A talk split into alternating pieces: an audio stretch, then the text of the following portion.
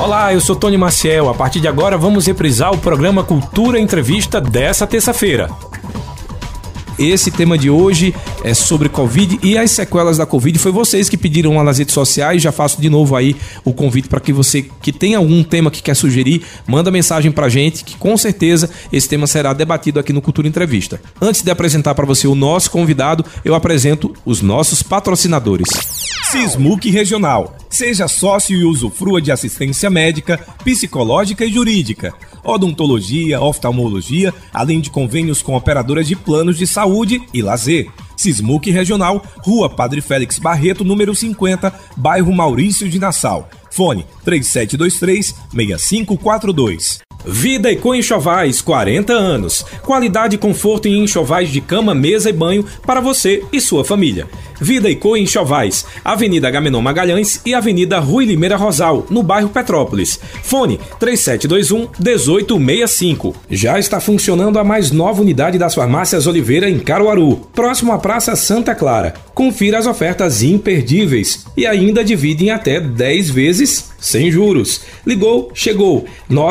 981062641. Farmácia Oliveira, Avenida Agamenon Magalhães e no bairro Santa Clara. Casa do Fogueteiro e Utilidades. Tem novidades todos os dias. Rua da Conceição Centro. WhatsApp 9 8178-7512 e nos siga nas redes sociais, arroba Casa do Fogueteiro. Cicatriza Caruaru, clínica especializada no tratamento de feridas, úlceras varicosas e arteriais, pé diabético e lesões de difícil cicatrização, curativos especiais e cuidados podiátricos. Cicatriza Caruaru. Ligue 98212 5844 Rua Saldanha Marinho, 410, bairro Maurício de Nassau.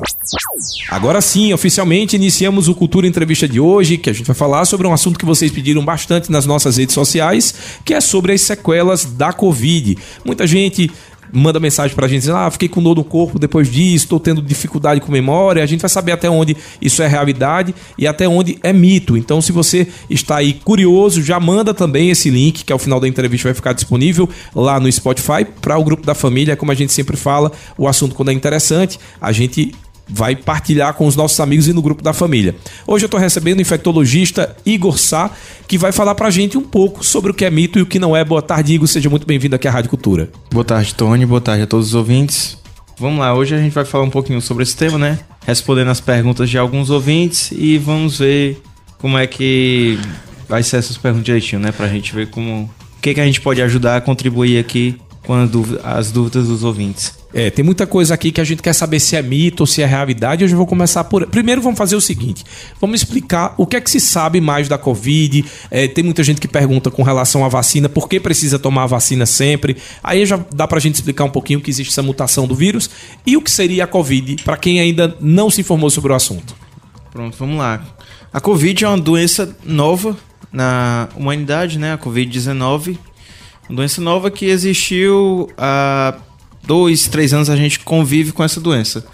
Um vírus, um vírus já conhecido, só que ele sofreu uma, alguma forma de mutação na natureza e a sua principal a sua principal é, patologia e acometimento nos seres humanos é um quadro gripal associado a um de certa forma uma pneumonia. Isso foi originário lá da Ásia e pela face facilidade de transmissão pessoa a pessoa, acabou disseminando muito rápido pelo, pelo mundo. Uma doença altamente contagiosa, na qual muitos devem recordar na época da pandemia, por ser uma doença nova e muito contagiosa, foi uma loucura. Todo mundo, todo mundo se paramentando, as pessoas evitavam contato até hum, nem próximo, mas evitavam passar a distância. A gente retirou abraço, não recomendava aperto de mão, lavagem das mãos, to, toda aquela loucura que houve no período da pandemia em si, só aquele período caótico, para evitar ao máximo contaminação de pessoas que, por ser uma doença nova, ela, para alguns casos, alguma popula algumas populações, pessoas chaves, evoluíam para um desfecho altamente favorável é, combinando com internamento hospitalar, combinando com necessidade de terapia com oxigênio.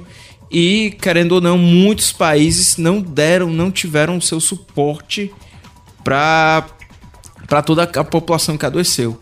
Inclusive na, na Europa, por ser, por ser um continente que em alguns países tinham pessoas mais idosas, né? Não, o sistema de saúde não suportou e não teve como dar uma assistência adequada, por incrível que pareça, países de primeiro, de primeiro mundo. Sim. Não conseguiu dar esse suporte adequado e muitas pessoas foram a óbito. É né? importante a gente falar também, porque logo no comecinho, como você falou, que é uma doença nova, né? A gente sabe que a gente foi deparado com. Primeiro se fala, não, é só uma gripe. Depois, não, é, é uma doença, mas que vai atingir mais o público idoso. E aos poucos, no final das contas, a gente acabou descobrindo um pouco sobre a Covid com a chegada dela nos países né? Primeiro era o público só idoso, depois só quem tinha alguma comorbidade, mas aí a, a, já tinha gente que não tinha comorbidade e acabava ficando um pouco mais agravado. O que é que tem de estudo agora que mostra uh, algo mais concreto, uh, Igor? Pronto, nesse, nesse tempo todo que convivemos, né, que o mundo conviveu com esse tipo de coronavírus, né, tudo, tudo no começo era suposição. Como é que a gente tinha essa suposição? Porque esse coronavírus, esse SARS-CoV-2, né, esse novo coronavírus que, que ocasionou a Covid, ele é parecido com outros tipos de coronavírus, né? Coronavírus já existe na, já existe, já existe no planeta e tudo mais. Só que era um novo tipo que esperava-se causar uma doença semelhante a outras doenças endêmicas de certas regiões do, do planeta, né? Tem um vírus que é parecido, que esse vírus é do Oriente Médio. Tem outro vírus que é parecido, que é também da Ásia. Só que o SARS-CoV-2 mostrou-se muito mais é, fácil de contaminar e realmente uma letalidade que, a grosso modo, é uma letalidade baixa. Só que de tantas pessoas que adoeceram, infelizmente muitas acabaram morrendo a, letalidade no final é baixa. Uhum. Muitas pessoas que adoecem pelo coronavírus, pelo SARS-CoV-2, pela Covid-19, não morrem. Só que foi tanta gente que adoeceu que acabou, em números absolutos, muitas pessoas é, tendo um, esse desfecho favorável, morrendo. E naquele, no começo, é, conforme a gente foi vendo a apresentação da doença e tudo mais, não tinha, não tinha uma terapia definitiva, era você dar suporte, dar o cuidado, precisar de oxigênio, dá o oxigênio, é, medicações para aliviar sintomas e controle da doença e, e todo esse suporte, né? Aquelas orientações. N não saia de casa, que, é, tente não evitar contato com pessoas doentes, isolar o máximo, porque eu, ainda, bem que a, ainda bem que o nosso SUS, por mais que tenha os seus problemas, ele conseguiu segurar alguma coisa. Ainda bem que a gente tem, tinha esse sistema, o nosso sistema público, porque acho, o privado que, ficou que, muito é, lotado, um negócio bem. Foi um colapso. Eu acho que a Mas... população, inclusive, começou a, enxergar o, SUS, o SUS com outros olhos por causa Isso. da pandemia. Com certeza, com certeza. É, relatos, né? Como eu vivenciei muito de perto por ser profissional de saúde, relatos que as pessoas, alguns casos, alguns casos, né, nem tentavam procurar tinham um plano de saúde, tinham acesso à saúde privada, mas nem tentava procurar porque não teria nem nenhuma forma de atendimento ou acesso. Acabava entrando no. acabava procurando um serviço de saúde via SUS. Teria pelo menos algum tipo de assistência. Claro que a nossa assistência, por mais que ela tenha sido um, um pouco precária, teve o colapso e tal, a gente tentou ao máximo dar, dar suporte, né? Na pandemia eu, eu trabalhei somente pelo SUS. Trabalhei somente em hospitais do SUS e realmente foi um, foi um negócio muito cruel, muito cruel. E aprendemos muito. Todo mundo aprendeu alguma coisa com esse, com esse colapso aí que vivemos. Igor, primeiro eu queria saber, como você falou, você estava na linha de frente, além de tudo, como infectologista, né? Que aí é, quando vem um desafio novo, né? Como você falou, não existe a medicação ah, para Covid, mas era necessário naquele momento aliviar sintomas, pessoas respondiam a uma determinada droga, pessoas não. Eu queria que você falasse para mim ali no comecinho como foi essa operação de guerra, posso dizer assim. Pronto. Exatamente. É, como foi, foi, foi uma guerra, né? Foi uma guerra que a gente a gente tinha que usar o, o, o, todos os recursos disponíveis, né?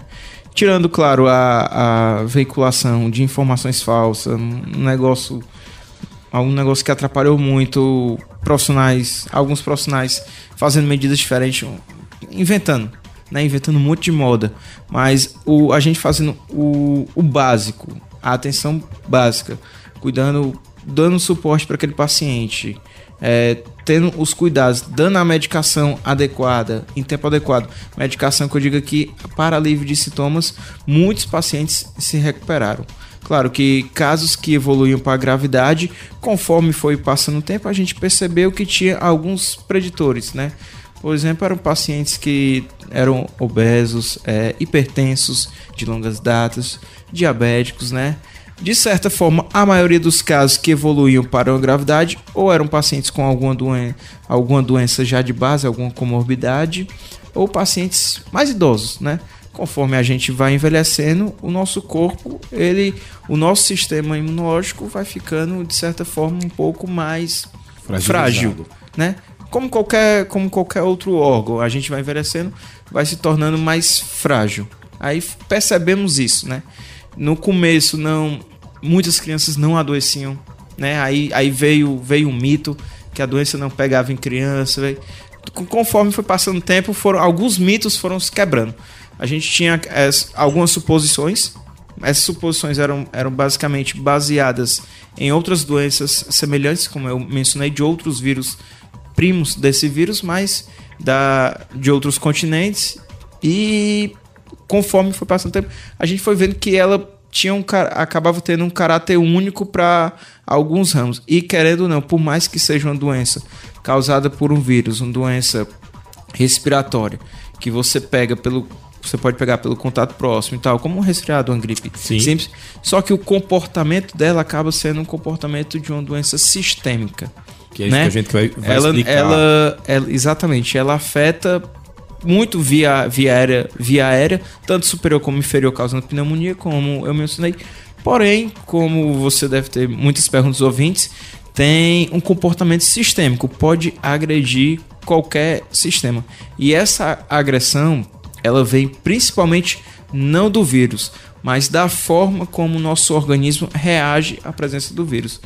E alguns pacientes que se recuperam acabam apresentando a dita Covid longa, né? Alguns sintomas persistem por meses, alguns sintomas persistem até mais de ano. Tem pessoas têm mais de ano com, com algum tipo de sintoma, ou algum tipo de queixa, ou alguma novidade na vida daquela pessoa que ela vai chegar e vai comentar: Ó, antes da Covid eu não tinha isso, depois da Covid eu tenho isso, ou tenho aquilo e tal, e é dessa forma.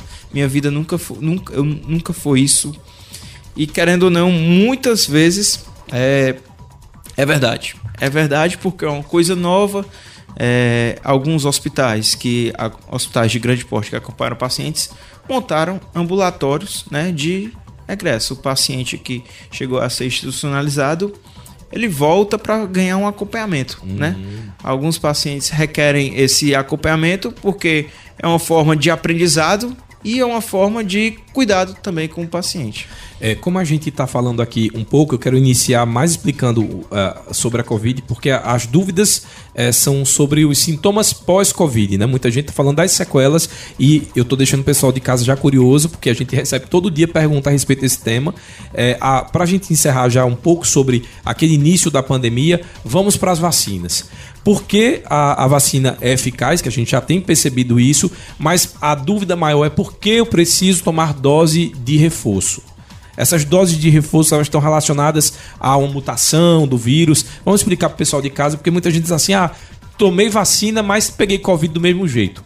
Então, explica aí um pouquinho uh, qual a função da vacina para essa doença. Pronto. No caso da Covid e algumas doenças virais, né? É, nós tomamos vacina para gerar anticorpo contra a presença daquele agente, né? No caso, o vírus. E muitas dessas doenças, a vacina ela não vem como forma de prevenir que você pegue a doença. Ela vem, ela vem como forma de, se você contrair aquela doença, você não tem nenhuma complicação ou gravidade, né? Não é à toa que uh, os ouvintes, qualquer pessoa, for pesquisar número de casos, número de óbitos, por Covid, principalmente número de óbitos e hospitalização, conforme houve, os avanços nos estudos e formulação de vacina, conforme for, houve a implementação das, da vacina no mundo inteiro, em alguns países, houve uma queda expressiva. A gente foi vacinando e foi observando que diminuiu o número de hospitalização e principalmente o número de óbitos. Então, no caso da Covid, a vacinação ela protege contra complicações e formas graves. Ela não vai te prevenir de pegar Covid, você vai pegar, você pode pegar Covid, certo? E as doses consecutivas de reforço é, servem também como a gente toma, a gente é recomendado todo ano tomar a gripe, Sim. né? Porque são vírus mutagênicos. Como eles são mutagênicos, eles criam, eles têm uma capacidade de, de certa forma, de enganar o nosso sistema imunológico. E enganando o nosso sistema imunológico, nós também precisamos, como se fosse criar um mecanismo que a gente sempre mude uma, a forma de se defender. E a forma que a gente tem de se defender é sempre entrando em contato com a vacina, porque aí ela vai criar, ela vai potencializar nosso sistema imune e poder gerar anticorpo com novas, de certa forma, novas cepas virais, novos vírus que sofrem é, mutações. Respondida agora essa primeira parte aí do que é Covid, um pouquinho sobre a vacinação, sobre medicação, como foi ali no início. É, deixa eu começar agora a perguntar e tirar as dúvidas dos nossos ouvintes. A Andresa vai fazer uma pergunta que também seria minha. Pós-Covid, ela está hipertensa. Isso é possível? É possível que uma das sequelas da Covid seja o paciente se, se tornar hipertenso? Sim, é possível sim. É, alguns pacientes que, aproveitando, né, alguns pacientes que não tinham, não tinham é, tanto hipertensão ou diabetes, quando veio a Covid na vida, na vida daquele paciente, ela pode ter sido um gatilho. Um gatilho. É, tem, tem estudos para a gente tentar, tentar ver o mecanismo, tentar ver como a Covid influencia ou como ela foi o gatilho na vida daquela pessoa. Mas a, a principal linha de pensamento é, é a forma do sistema imunológico. Como a Covid vem, a presença do vírus, e ele ocasiona essa desordem no sistema imunológico, nisso o nosso sistema imunológico pode causar uma agressão, como eu falei, a, a resposta e tudo mais, uma agressão específica a determinados órgãos. E essa agressão, dependendo do seu grau e dependendo da localização, pode ser simplesmente aquele gatilho que faltava para aquela pessoa desenvolver algum tipo de é, doença crônica não transmissível. exemplo de hipertensão, diabetes.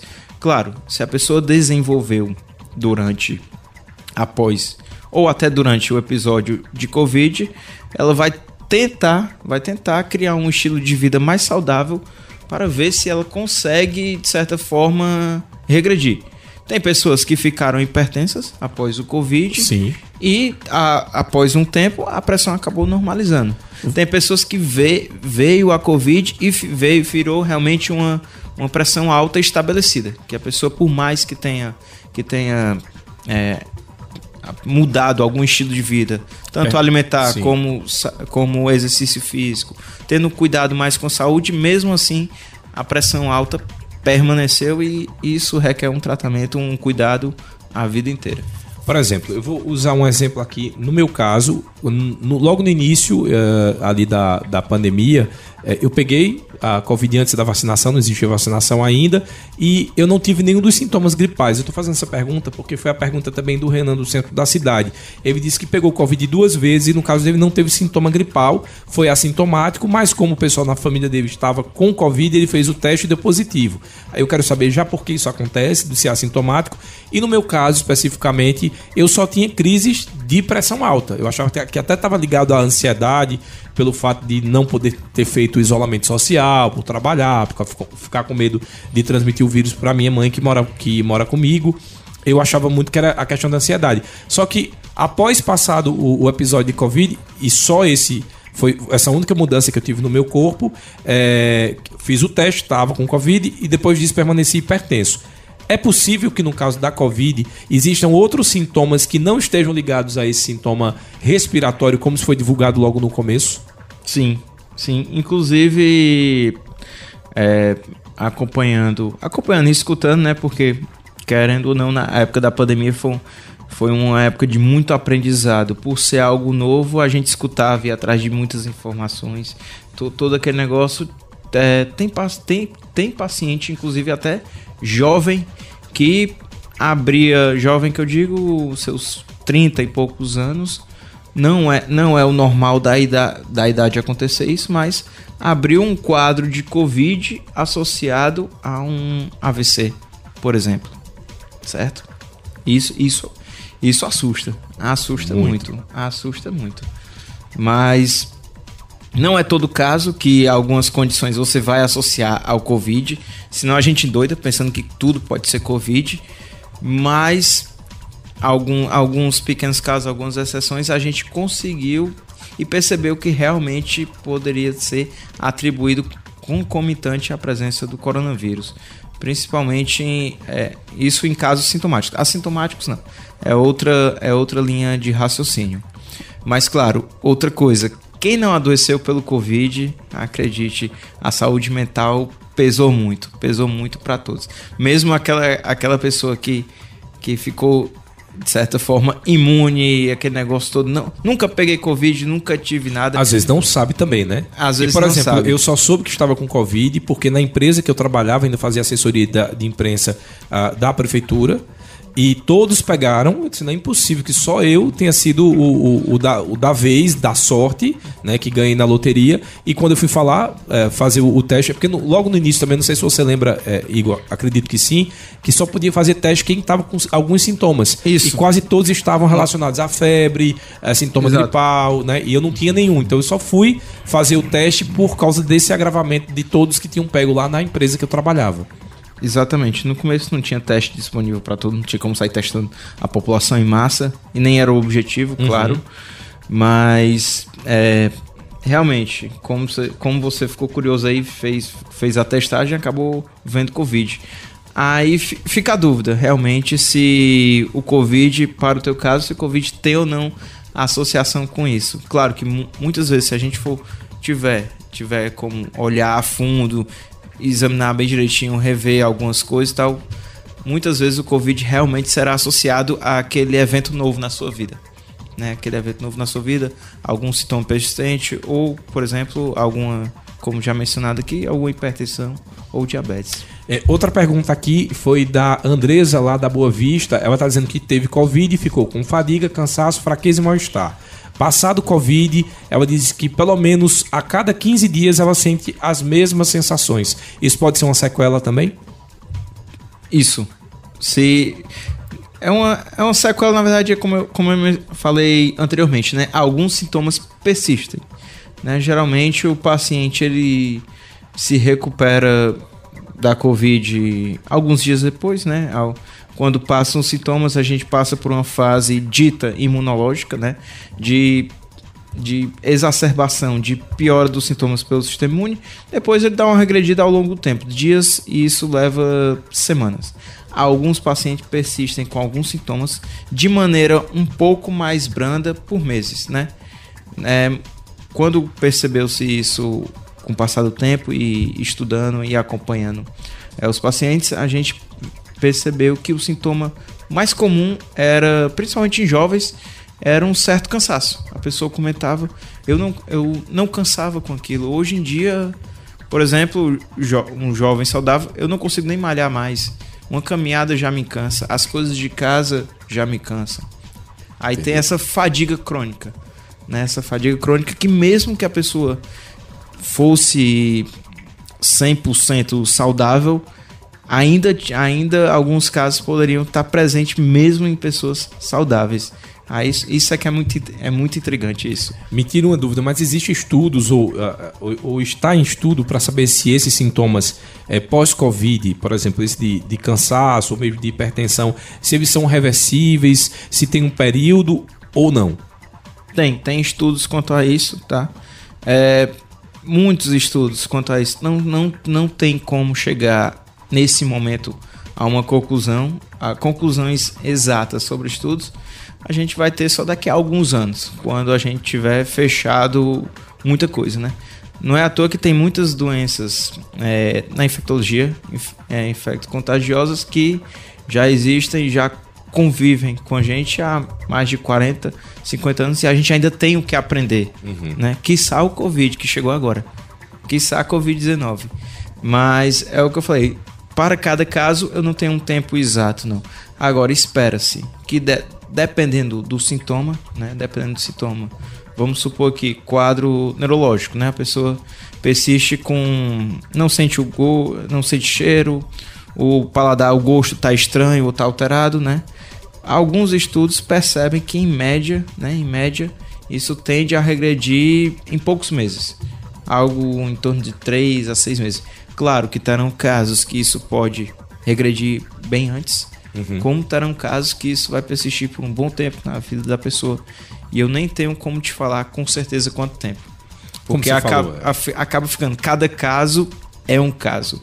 E tudo que pe- pe- percebeu-se depois da Covid, na maioria das vezes, como eu citei, é verdade. É difícil, é difícil você classificar como mito algumas coisas. Ó, mais uma pergunta aqui. Quem mandou essa daí foi a Jadiane. Ela mandou essa mensagem pra gente lá de Belo Jardim. Ela tá dizendo que ela, quando teve Covid, teve só um pouco de falta de ar, fez o teste, deu positivo. Passado o tempo, seis meses depois, ela disse que começou a ter falta de ar de novo e uma respiração curta. Ela quer saber se isso também pode ser sequela da Covid. Pode sim ser sequela do Covid. Claro, nem, nem, nem tudo a gente vai culpar a Covid, né?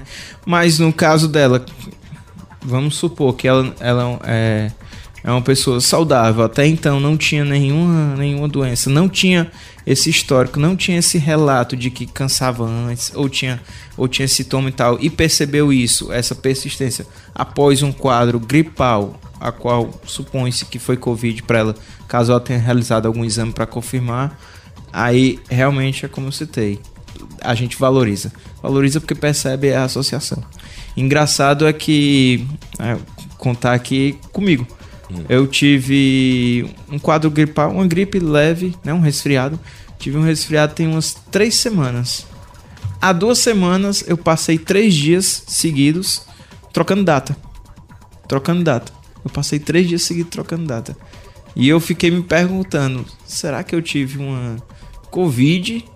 Que eu já tive Covid, claro, algum, ah, já tive Covid bem umas três vezes. Então, Mas- somos tetra aqui. Eu também tive três vezes. Então, já tive Covid três vezes. Já tive três vezes Covid. E nessa, nesse último quadro gripal, eu, eu nunca tive isso na vida. Eu tive essa associação, essa. Fui perceber essa associa- associação, passei três dias trocando data, trocando data, trocando data. Quando preenchi- algum papel, eu colocava a data ou do dia, ou um dia na frente ou um dia atrás. Um negócio muito estranho. Hoje já já já retornou a, certa normalidade. Mas foi algo que me intrigou bastante, que eu até fiquei pensando. Será que realmente esse, esse meu resfriado não foi um novo episódio de Covid? E dessa vez o Covid culminou com essa desordem, de certa forma, de alguma fixação de aprendizagem, algo do tipo. Eu achei isso muito intrigante. Aconteceu comigo semana passada. É, eu vou fazer o seguinte, eu vou para um rápido intervalo agora, inclusive isso que você falou agora referente à memória, é, a- essa desassociação né, de datas, é uma das perguntas mais feitas aqui pra gente. E eu vou deixar já o pessoal de casa curioso, porque eu vou pro intervalo e na volta do intervalo o Igor de Sá, que é infectologista, vai responder pra gente. Será que falta de memória e esquecimento também está relacionado à sequela da Covid? Quer saber a resposta? Não sai daí. Cultura Entrevista, reprise. Estamos apresentando Cultura Entrevista, reprise.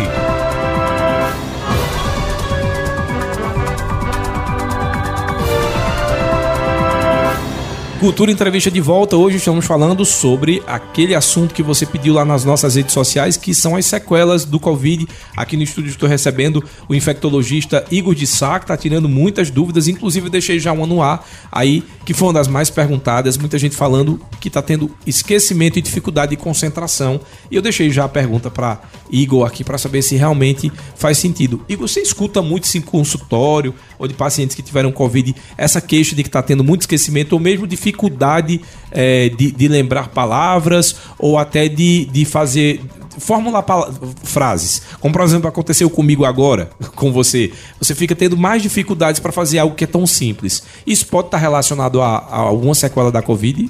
Sim, pode. Pode estar relacionado à sequela da Covid e a gente percebe isso mais em pacientes jovens, né? Porque quando acontece no paciente idoso, a gente vai atrás de alguma outra alguma outra suspeita por alguma demência, exemplo, alguma Alzheimer da vida, algo desse tipo. Mas quando é alguém jovem, aparentemente saudável, isso é que levanta mais o alerta. Não estou dizendo que o, isso não pode acontecer no idoso, como tampouco a pessoa jovem não pode ter alguma doença demencial ou algo do tipo.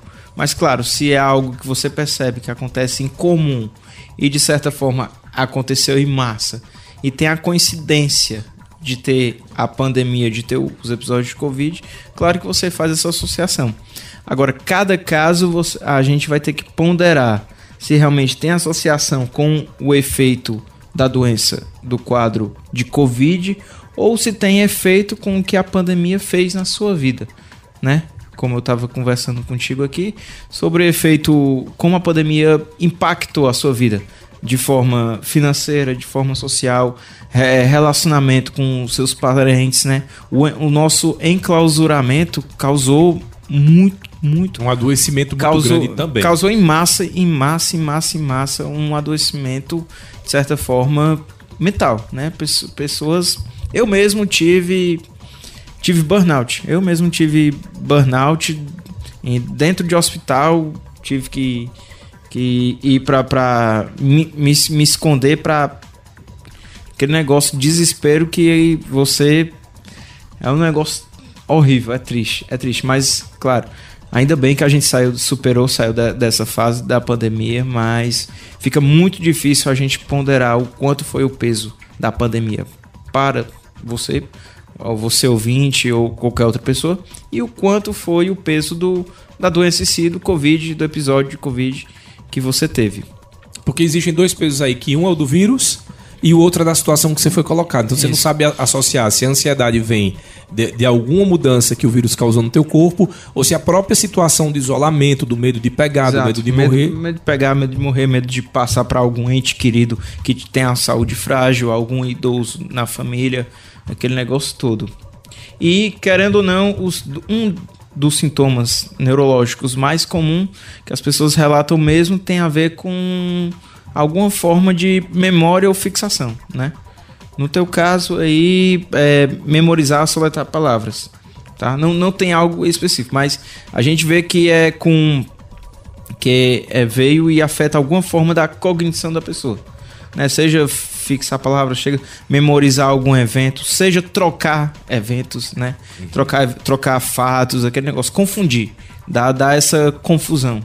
É, para você de casa entender, eu estava conversando aqui com o Igor durante o intervalo, é, que, por exemplo, eu hoje tenho uma dificuldade grande, eu, eu preciso olhar para a palavra para lembrar como se escreve, e quando eu estou olhando para a palavra, eu sei que está errado. Mas se você me pedir para soletrar assim, eu estar visualizando, isso ficou um, um, uma tarefa mais difícil, que aí eu estou é, colocando. Uh, porque como a gente falou, não sei se é resquício da situação social que a gente precisou estar, né? No caso da gente, jornalista, que também ficou na linha de frente, imagino também para você, se para mim foi uma ansiedade exacerbada e eu não tinha um contato com o paciente com Covid, imagina para você que estava nessa linha de frente, o quanto isso não pode ter trazido, mas era, é mais, mais ou menos isso. E também quando a gente abriu a caixa de perguntas lá no Instagram, era uma das perguntas mais realizadas pelo nosso ouvinte, era com relação à memória. Então por isso que acho que já ficou é, respondido. Outra pergunta que também foi muito corriqueira foi a respeito de tontura. Tem muita gente é, relacionando que ficou com episódios de tontura que chegaram, inclusive. Eu vou, eu vou, ler essa daqui, que foram muitas, mas eu vou ler essa aqui do Renato. O Renato mandou essa pergunta lá do Chique Chique. Ele está dizendo que durante a Covid ele tinha muita tontura que ele chegou a confundir com labirintite. E recentemente ele tem tido esses episódios. Ele disse que se infectou de Covid-19 em agosto do ano passado, então a gente já está mais de um ano. É comum essa tontura persistir? mesmo ele tendo feito já o exame aí para saber se ele tinha labirintite e segundo ele não. Pronto, é, não vou dizer que é comum, mas não é tão característico. Eu não consegui pegar pela dúvida dele, não consegui pegar se essa tontura veio e ficou ou se e, é, segundo ou... ele, foi um dos sintomas quando ele estava com Covid, ele sentia muitas tonturas. Que ele até diz assim: muita gente falava de dores de cabeça, ou, ou mesmo dor no peito, palpitação. Não tive nada Mas disso. Mas com ele foi tontura. O dele foi tontura. Pode ser relacionado a, a Covid. Agora, claro, vou ter que avaliar, né? O, o, o profissional vai ter que avaliar, no caso, a, a idade aí de a idade de Renato, se ele tem alguma comorbidade associado, se ele tem algum fator algum fator de risco ou se isso pode ser algo algum diagnóstico diferencial para labirintite, já que no caso dele não parece que não foi diagnosticado labirintite. Isso, esse pode ser outra coisa. Exame. E querendo ou não, muitas pessoas hoje prestam um pouco mais atenção à sua saúde e pode ter coincidência ou não. Agora, claro, não vou dizer que a tortura é comum. Não, não é, não é comum. Como persistência da, da Covid, não. A gente percebe mais da alteração neurológica, é que eu falei, algo, da, algo relacionado à cognição, não à tortura. Mas não tem como eu dizer, eu excluir sem, ou falar 100% que, não, cara, isso não tem a ver com Covid. Não, não, não, não tem como a gente ter essa certeza. Pode ter relação sim com a Covid. A Andresa está fazendo uma pergunta que é bem interessante. Ela está falando que uh, sente muitas dores, não sabe se teve Covid, mas isso veio durante essa pandemia. Aí ela está querendo saber se isso pode ser, de repente, um sintoma de ansiedade. Ela disse que as dores dela normalmente estão tá aqui é, na área do trapézio, né, do ombro. É, ou se ela pode ter tido Covid assintomática e isso seja uma, uma sequela. No caso dela, pela forma como ela formulou a pergunta, eu já ficaria mais pro lado da alguma forma de ansiedade, não como sequela do Covid, né? Pela forma como ela colocou a pergunta, eu, eu colocaria ela mais pro lado da do impacto que a pandemia gerou na vida dela, não pelo Covid. Não estou dizendo que não pode ser pelo Covid, uhum. mas é mais provável. Não é à toa que na pergunta dela ela já colocou que antes Será que isso pode ser pela ansiedade? Uhum. Então pode ser que tenha alguma coisa na, na vida dela que ela já levante a, a própria dúvida. Será que eu sou ansiosa? Será que eu tenho isso tal? Aí às vezes as pessoas. Um bom e velho Google, né? Quando sentem alguma coisa, é normal a pessoa pesquisar, quer saber o que, tá, o que ela tem, né? Pode ter jogado no Google e pode ter apontado alguns sintomas, alguma coisa característica mais para ansiedade, no caso dela. Claro que precisaria de uma avaliação uma avaliação bem melhor e tudo mais. Mas só que no caso dela parece mais culminar com a ansiedade. E qualquer, aproveitando aqui, qualquer pergunta que vier, eu vou dizer que pode. Claro que pode. Claro que pode. É uma coisa nova. Não uhum. tem como eu dizer, não, não é. Porque a gente está aprendendo ainda, a gente está estudando ainda sobre a Covid. Graças a Deus que não tem mais aquela loucura da pandemia e tudo mais. Mas ficam ainda os mesmos cuidados quanto a evitar contato com pessoas gripadas, as lavagens de mãos, a cuidado com, com a aglomeração, principalmente se, se você tiver algum risco maior, né? E vacina, vacina para prevenir forma grave, certo? Ainda bem que deu essa essa Diminuída abrandada agora. aí, ficou bem brando, mas a gente ainda como a gripe anual precisamos nos vacinar. De vez por outra, algumas pessoas já têm mais do que dois ou três reforços. Né? Isso depende da, da condição da condição do, paci do paciente ou da pessoa se já tiver alguma doença de base. Mas ficam os mesmos cuidados sempre. É importante aqui o que o Igor falou e eu vou reforçar, né? A gente quando fala assim, estamos tirando dúvidas, não significa dizer que aqui é diagnóstico. Então, se você tem esses sintomas, Pode ser ou pode não ser, mas quem vai confirmar isso para você não é o Dr. Google. Você tem que procurar aí, de repente, no caso dos ouvintes, ah, estou com, com tontura. Ele fez o teste ali para saber se ele tinha labirintite. Então o caminho é sempre esse. A gente passa para vocês aí o que pode, né? Por isso que foi bem reforçado de forma coerente aqui por, por, por Igor, o, o pode, mas o diagnóstico para ser fechado tem que ser com um profissional, né, Igor? Exato. É, por mais que você que você ache que bobeira, algum sintoma tudo mais, é sempre bom procurar a recomendação e orientação de profissionais. É, a outra dúvida aqui é referente. Quem mandou essa pergunta aqui foi a Ruth. Ela quer saber, ela disse que ouvia muito sobre isso e quer saber se é verdade ou se é mito. Que grande parte das mulheres elas tinham mais dificuldades de pegar Covid, era mais comum Covid em homem. E ela também disse que quem era do tipo O negativo não pegava Covid, isso era dito lá no comecinho da pandemia. Isso é mito ou é verdade? Eu tenho um fundo de verdade é um pouco mito, mas claro que tem um fundo de verdade. O fundo de verdade é simplesmente a observação. Percebeu-se no começo, né, que era aquele negócio, como eu falei, a gente estava aprendendo. E quando foi tentar ver por que, que essa pessoa tá com Covid? Por que, que essa aqui não tem Covid? Por que, que essa população está sendo mais acometida pelo Covid? Né? E a gente percebeu que realmente o perfil do Covid era aquele homem, homem, né? Sexo masculino, acima de 40 anos, obeso, ou hipertenso, ou diabético. Esse era o perfil, porque, querendo ou não, esse era o perfil também das pessoas que iam procurar assistência e ficaram hospitalizadas, né? Até porque muitas pessoas pegaram, mas tiveram seus quadros gripais leves e seguiam as orientações. Se você está gripado e aparentemente está tudo tranquilo com você, não está cansado, não está tendo uma dor, uma dor forte, algum sintoma assim, algo que chame muito a sua atenção ou, ou fique em casa, se isole. Né? Mas claro, isso tem realmente um fundo de verdade. E foram tentar ver vários fatores. Esse do até, sangue. Até fator sanguíneo começou a perceber e tudo mais. para tentar ver se isso poderia ter alguma associação para estudar, para ver se seria uma forma de prevenir o Covid ou de ter cuidado, ou se a terapia específica do Covid, o tratamento específico para Covid, residisse em, em algo desse tipo. Era, era meio que a, o pessoal querendo pesquisar e atirar para todo lado. Tinha, tinha, era uma guerra. Mas era especulação. Era, era, era uma especulação e observação. Aconteceu, aconteceu mesmo. Mas realmente quem Mas- o sangue O negativo, no caso que ela tá dizendo aqui, Não, mas se eu, se eu, eu, nem lembro, eu nem lembro direito mais, mas se eu não me engano, era uma associação, ou era com O ou era com A, mas é algo que não se confirmou na prática. é aquele, eu, eu acho que é o O negativo, que é o que você pode ser doador universal. Não é o Isso. O negativo? Então é o O negativo. É o, ne- é o negativo, negativo. Você, pode, ser- você pode ser doador universal. Isso. Mas essa questão, a questão do tipo sanguíneo, foi mais uma observação que quando você realmente faz um estudo bem, bem é, direcionado, negócio bem organizado, aí você consegue consegue perceber se essas coincidências ou associações, se elas na prática realmente existem.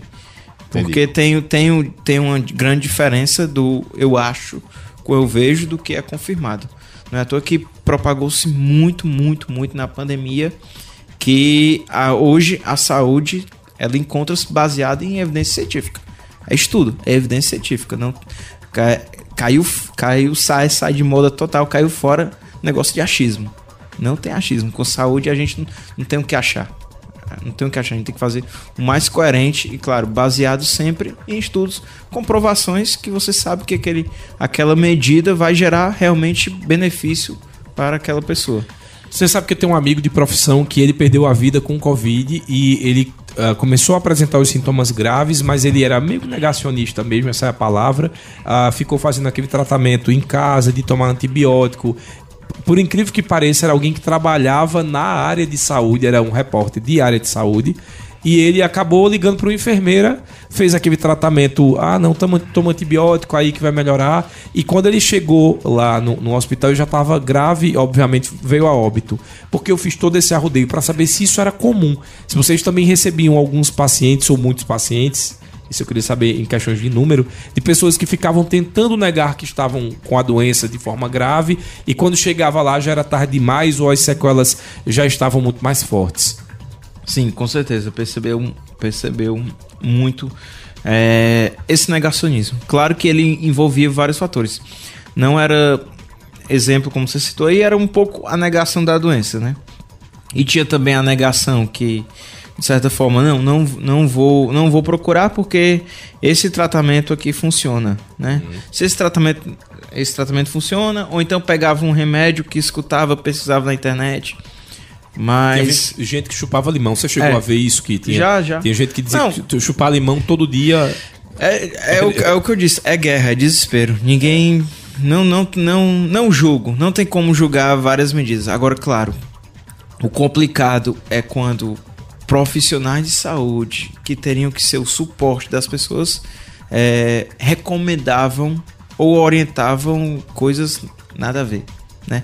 Medidas nada a ver, in- inventando moda, inventando ciência. Como eu cheguei a, a perceber, a, a visualizar em, até em, em, cer- em certas localidades, eu percebia médico prescrevendo medicação nada a ver. Nada a ver, nada a ver. tentando uma forma de tratamento, porque viu aquilo, viu a notícia, escutou aquele negócio. Não, não era, não é dessa forma que a gente faz ciência, não é dessa forma que a gente tem um cuidado com um paciente, né? Tudo tem que ser colocado numa balança de risco e benefício, né? E realmente houveram muitos tratamentos e a gente foi aprendendo, né? Uma coisa que a gente tinha muito na pandemia que mudou, que mudou ainda, a gente aprendeu e mudou era a intubação precoce. Intubação precoce. Foi tendo aqua, aquela ideia, foi tendo aquele estudo, foi tendo to, todo aquele cuidado e percebendo que a intubação precoce poderia causar uma, uma certa melhoria e tudo mais. No, no, a grosso modo, no final, como resultado, a intubação precoce não. Não mudou resultado nenhum. Não diminuiu o número de óbitos, não diminuiu o número de, de tempo de UTI, não diminuiu o tempo de hospitalização e foi o que a gente reverteu. Né? Reverteu o que eu digo. Os, os antes você chegava já cansado, às vezes o paciente chegava isso. até acordado. Por isso que eu já, já quero emendar em outra pergunta, porque você falou da, da primeira, que era o desespero, né? Então foi se pensando em, tratamentos, mas também existia aquele paciente que ficava com medo de ir, porque dizia: se eu for, eu vou ficar internado, Sim. eu não vou ter mais contato com minha família. Também tinha muito isso, essa questão do medo. Claro. E... Você entubado, eu via muito isso. Não, se eu for entubado, eu prefiro morrer. E, e ele tem razão. Esse paciente tem razão. Querendo ou não, quando tava naquele caos, naquela loucura, quando se, se era. Não vou dizer que era, mas a sensação é que era uma sentença de morte. Que a pessoa, tô, eu, eu tô indo para morrer. Por que, que eu vou sair de casa para morrer, né? Se eu morrer, eu não quero morrer desse jeito. Uhum. Né? Tô todo aquele caos. Mas a, a intubação precoce a gente percebeu que era uma medida que não causou nenhum impacto. Ou seja, você, você intuba o paciente quando ele tem um critério para intubar e ponto, intuba. Agora, se ele vai, se ele vai se recuperar em quanto tempo ele se recupera, isso vai depender de todo o suporte que a gente faz, né? E esse suporte, claro, sempre baseado no, nas melhores medidas possíveis. E a medida, as medidas, os estudos mostraram que era simplesmente o, o básico que se faz de cuidados com o paciente de terapia intensiva. Nenhuma medicação nova, que negócio. Hoje já tem, claro que a gente já, já temos medicamentos para Covid. Infelizmente, não temos nem disponibilizado no SUS e tampouco no Brasil. Só que, a grosso modo, já não vale mais a pena importar ou, ou tentar ir atrás desses medicamentos, porque não vemos casos graves de Covid. Né? E a eficácia da vacina é. tem se mostrado. E a também. eficácia tem se mostrado. Claro, tem se mostrado. Né? Inclusive, no, no final do. Pronto, na segunda metade do ano passado Ainda tinham pessoas internadas em, em terapia intensiva, em enfermaria para Covid, mas quando você batia um papo com o um paciente ou quando com um familiar, você ia perceber aquela pessoa deu um jeito e escapou da vacina.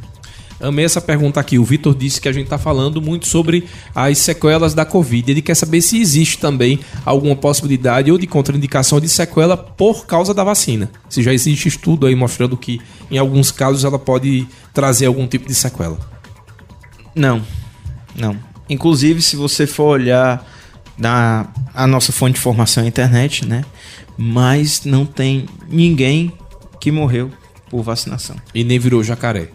Exatamente, nem ninguém, ninguém, ninguém morreu por vacinação. Se, se aconteceu algum caso ou outro, investigando melhor, conseguiu perceber alguma coisa a mais. Não a vacina. A vacina acabou sendo uma triste coincidência. Mas nenhuma vacina vem para tentar, é, para tentar, de certa forma, prejudicar ou, ou matar. Inclusive, várias vacinas que a gente utiliza no nosso calendário vacinal Inclusive, o Brasil. O Brasil é um país na qual o nosso calendário vacinal é um dos mais ricos do mundo. Né? E tá voltando ganha, a poliomielite, infelizmente. E, e, exatamente. E tá voltando a poliomielite. Mas por que que tá voltando a poliomielite? Porque é algo que tem que ser contínuo, trabalhado contínuo. Não pode parar, não pode parar. Algumas vacinas vieram para ficar por um bom tempo. Quando a gente fala de efeito colateral ou de alguma coisa que vem, se a gente toma um remédio para dor de cabeça, tem lá dizendo que tem efeito colateral, Sim, tem vac... reações adversas. E, e, exato. E a intenção da vacina é que ela tenha efeito colateral. E ela vai ter efeito colateral. Porque a função da vacina. Qual é a função da vacina? é gerar uma resposta ao seu sistema imunológico. Como ela vai gerar? Vai vir na vacina, né? Na vacina. Ou ela vai vir um, um, uma parte daquele, daquele vírus, daquela bactéria, da, daquele microorganismo que causa a doença. Ela vai vir uma parte, ou ela vai vir um microorganismo todo. Só que o microorganismo, de certa forma, com mutação. Com a mutação que ele não causa doença, mas que ele está lá pra, para ele ativar o teu sistema imune. Ativando o teu sistema imune, você cria anticorpos. E claro, as vacinas criam essas reações e criam sintomas porque elas mimetizam algumas doenças. E faz parte dela mimetizar algumas doenças. Claro, tem, paciente, tem pessoas e pacientes que não apresentam nenhuma reação. Aí a gente até gera uma dúvida se meio que a vacina pegou ou não mas faz parte do contexto de vacina, no contexto de imunização, ela gerar alguma resposta imunológica. Isso prova que o teu sistema imune foi lá e conheceu, conheceu. Quando ele conheceu e foi apresentado a algum agente agressor, aí ele vai, ele vai trabalhar. Ele vai trabalhar para, se um segundo momento na tua vida tu tiver encontro com aquele agente agressor, ele não vai estar, tá, de certa forma, desprotegido. Ele já vai saber que é um inimigo. Não tem, não tem melhor forma de ganhar uma batalha, uma guerra, se você, você quando você conhece o inimigo, você conhece as suas fraquezas. É o, Emerson tá, o Emerson tá fazendo uma pergunta aqui. Ele disse que ouviu também dizer que a, a Covid ela alterava muito a questão circulatória e aí ele quer saber se isso traz riscos, por exemplo, para trombose. Para quem teve na, na forma agravada, trombose pode ser um dos riscos do pós-Covid? Sim, pode ser um dos riscos do pós-Covid. Pode ocorrer tanto no paciente que abriu o quadro há poucos, há poucos dias de Covid, como pode abrir um quadro trombótico até semanas e meses depois do Covid. Como eu falei, é uma doença, é uma doença primariamente via aérea, mas ela comporta-se como sistêmica. No momento que ela comporta-se como sistêmica e o nosso sistema imune, querendo ou não, o nosso sistema imune é o que dá sintomas à maioria das doenças, esse quadro circulatório deve-se à ativação do sistema imune, ao, ao, aos, aos cuidados, não, a forma como o sistema ataca aquele, aquele agente agressor e acaba atacando o nosso organismo. Não é à toa que existem doenças, né? Existem doenças chamadas doenças autoimunes, que o nosso sistema imune, ele é tão competente de uma certa forma que ele lhe defende por mais que ele mate você. Ele lhe defende até o último segundo. Né? Exemplo de um artrite reumatoide da vida, um lupus. Lupus é isso. Lupus, né? né? Lupus é um, um clássico exemplo de doença autoimune que. É o seu próprio se, sistema imunológico. O seu, e o seu sistema imunológico lhe mata. Lhe mata. Ele, é, a intenção dele é ele defender, claro. Uhum. Mas ele lhe mata. Ele lhe mata, ele, ele lhe defende até, até o último segundo. E o Covid, ele causa uma bagunça no teu sistema imune. Causa uma bagunça. Pode causar uma desordem. E essa desordem culmina em alguns sintomas da Covid longa culminam em alguns sintomas da Covid que complica e agrava e podem culminar, e pode culminar também em algum gatilho para algumas complicações futuras. A Rosemary fazia a última pergunta por causa do horário, muitas dúvidas que vão ficar aqui de fora. Depois eu vou marcar de novo com o Igor, ele tiver um tempinho aqui para a gente continuar falando sobre esse, esse assunto. Podemos até depois falar sobre varíola dos macacos também, que é um assunto também muito interessante para que o ouvinte fique informado. Mas a Rosemary fez uma pergunta que eu acho que é o terror das mulheres. Ela disse que durante a Covid ela perdeu muito cabelo. Ela quer saber se realmente isso está ligado ao vírus ou porque ela ficou ansiosa no, no processo. Os dois. Os dois. Não tem como eu pesar o quanto foi o quanto foi da, da Covid, não tem como eu pesar o quanto foi é, o contexto da pandemia para ela. Claro, é, por exemplo, como ela citou aí, queda de cabelo. Queda de cabelo existem inúmeros fatores, associados, né? Alguns podem ser doença, doença estabelecida orgânica, outros podem ser sofrimento mental, alguma forma de doença mental. Claro que uma melhor, uma melhor avaliação é sempre com o dermatologista, né? É sempre com o dermatologista. Mas é, tem relatos, né? Existem relatos comprovados de pacientes que quando veio a Covid, uma forma de sequela, ao longo do tempo, a pessoa começou a apresentar queda capilar. Queda capilar, queda capilar. Espera-se que para estes casos ao longo do tempo a pessoa recupera. Agora aquele negócio, não tem como eu dizer até quando eu vou eu vou eu vou culpar, culpabilizar a Covid. Opa, tu ainda tá com o cabelo caindo? Eita, não é mais Covid, já é outra coisa. Claro que não, não, não tem como a gente saber esse peso, né? E tem realmente associação, queda capilar também tem associação com alguma forma de sofrimento psicológico, né? Ansiedade, seja uma ansiedade, uma depressão, estresse, né? o estresse do dia a dia, qualquer coisa, né? E tem um, e tem um pouquinho de fator, né? Até como mulher, né? Como mulher, cai muito cabelo, né? E tem também relação com o próprio ciclo da mulher, daquele período que, de que desbalanço hormonal, aquele negócio todo. Então, é, é multifatorial. É multifatorial e realmente tem, tem associação com o Covid. Agora, para o caso dela, não tem como eu dizer o quanto é o peso do Covid nessa associação. Mas, Mas- tem sim. Tem. E, e mais uma vez aí a, a gente volta para aquele assunto que aparece o sintoma, procura um profissional, como você falou nesse caso, um dermatologista, para saber né, e entender qual a causa e tratar a causa exatamente. Porque às vezes você diz assim, ah, é culpa da Covid e foi estresse. Se você não, tra não trata o Exato. estresse, vai adiantar de nada. Se, se a gente culpabilizar ou conseguir culpabilizar o Covid, infelizmente, para algumas causas não terão tratamento específico. Uhum. Você vai ter o tratamento do controle daqueles sintomas, o que tiver como tratar, né? Ficar persistindo alguma dor, analgesia, queda capilar, fica o acompanhamento, faz as medidas, orientações dermatológicas para reforçar e para crescer novos cabelos naquela, naquela região todo, todo aquele cuidado. Não tem, não tem aqui é, algo milagroso que eu possa orientar. Tem um medicamento X, tem um medicamento Y para esse sintoma, tem isso, não.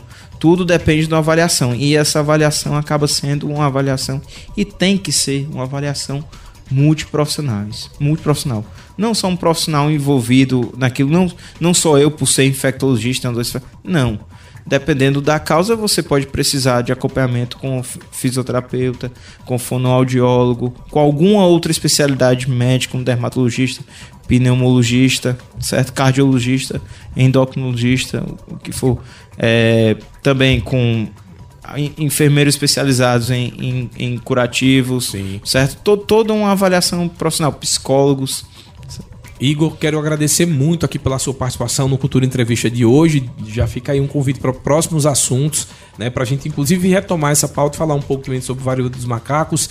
Quero já saber também se você pode, aí, ou se você quer passar a sua rede social, porque ficaram muitas perguntas que eu não consegui falar aqui. Se quiser passar o Instagram ou rede social para que as pessoas possam entrar em contato com você. Tá.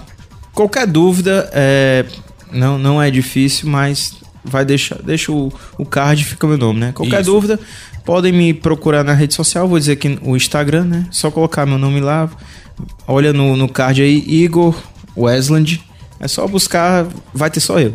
Só vai ter eu com esse nome. Aí qualquer dúvida pode mandar. De, claro, comenta que Ouviu a entrevista? ouviu a entrevista e tudo mais e quer só tirar a dúvida. Não, não tem problema nenhum tirar a dúvida comigo.